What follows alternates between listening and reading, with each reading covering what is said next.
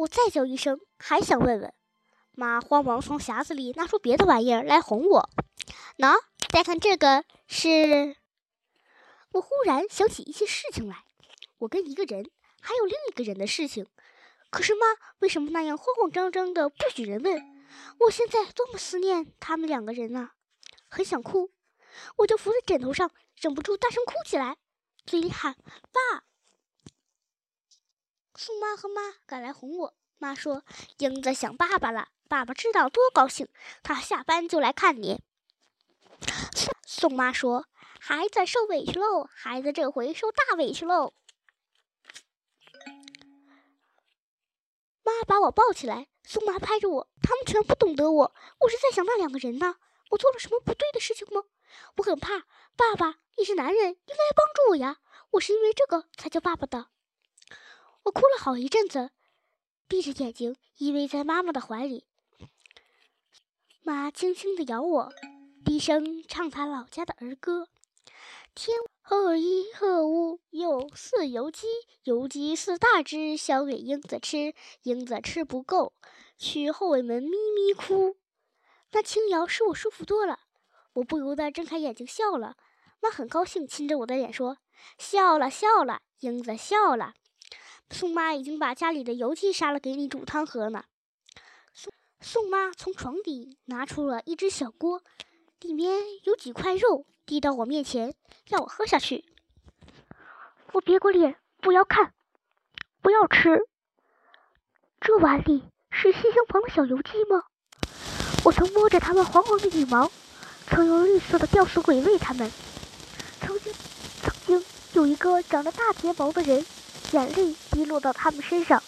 我不说什么，把头钻进妈的怀里。妈说：“她不想吃，再说吧。”刚醒过来，还没胃口。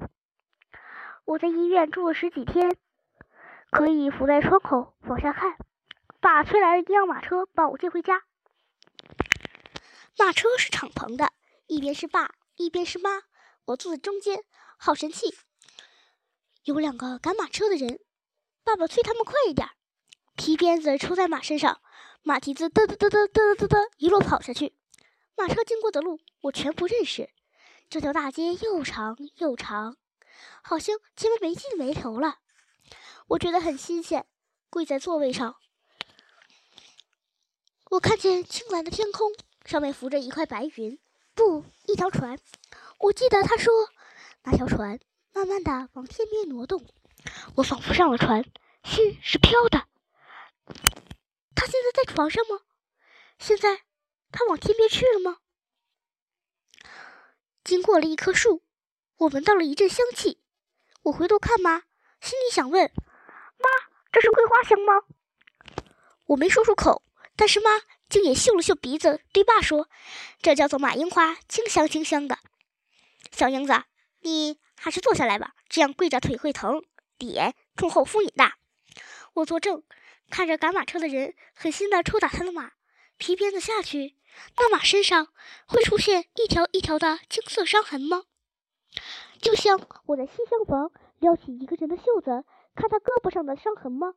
早晨，早晨的太阳照到西厢房里，照到他不太干净的脸上，那又湿又长睫毛一闪动，眼泪就流到泪坑和嘴边了。我不要看那赶车的马，我闭上眼睛，蒙住脸。听到嘚嘚嘚的马蹄声，太阳照在我身上，热得很，快要睡着了。爸爸忽然用手逗着我的下巴说：“那么爱说话的英子，现在怎么一句话都没有了？告诉爸，你在想什么？”这句话很伤了我的心吗？怎么爸一说，眼皮就眨巴了两下，碰到我的手掌湿了，我更不敢放开我的手。妈这时一定在对爸使眼色吧？她说：“我们英子在想她将来的事儿呢。什么是将来的事儿？从上马车到现在，我才说了第一句话。将来的事儿就是英子要有新的家呀，新的朋友呀，新的学校呀。从前的事儿呢？从前的事儿都过去了，没有意思了。英子会慢慢忘记的。我没有再答话，不由得想起了西厢房里的小油鸡。”井屋子边闪过来的小红袄，笑实了泪坑。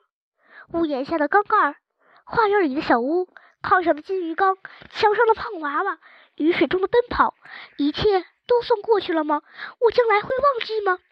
到了，到了，英子，新帘子胡同到了，新家到了，快看，新的家。这是妈妈说的将来的事儿，怎么这么快就到眼前了？那么，我要放开蒙在脸上的手了。